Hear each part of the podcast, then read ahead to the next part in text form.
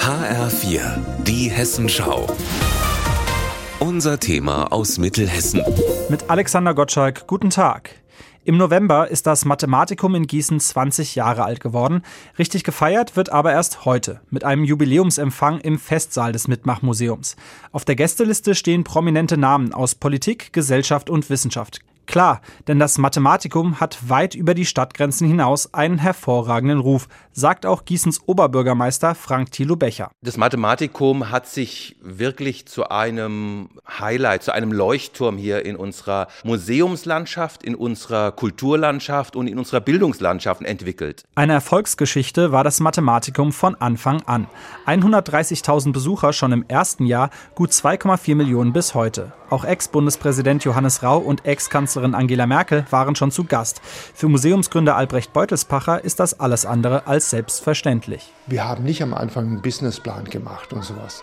Wir haben ohne Geld angefangen und das Geld kam dann irgendwie bis heute. Sage ich manchmal, ist fast ein Wunder, dass wir hier überhaupt überleben. Aber ich glaube, das ist die Stärke einer guten Idee. Am Erfolgsrezept hat sich im Mathematikum seit 20 Jahren nichts geändert. Mathematik zum Anfassen. Das Mathematikum, da findest du keine Formel und keine Gleichung. Vielleicht ein paar Zahlen, aber im Wesentlichen Stationen, an denen man selber was machen kann. Getan hat sich seit 2002 aber natürlich trotzdem eine ganze Menge. 200 statt 50 Experimente, mehr Räume, mehr feste Mitarbeiter, mehr Sonderausstellungen. Und dem Publikum gefällt's. Man kann alles anfassen und man kann viel entdecken. Wunderschön, sehr abwechslungsreich, viel zu sehen. Ich finde die Experimente hier auch sehr cool. Mir macht es vor allen Dingen Spaß zu sehen, welchen Spaß die Kinder haben. Wie in einem echten Museum halt. Nur, dass wir alles anfassen können.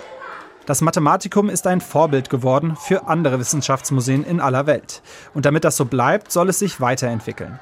Nächstes Jahr wird wahrscheinlich der Hof zur Ausstellungsfläche mit neuen mathematischen Experimenten. Dieses Hands-on-Grundprinzip, das ist das, was das Mathematikum auszeichnet.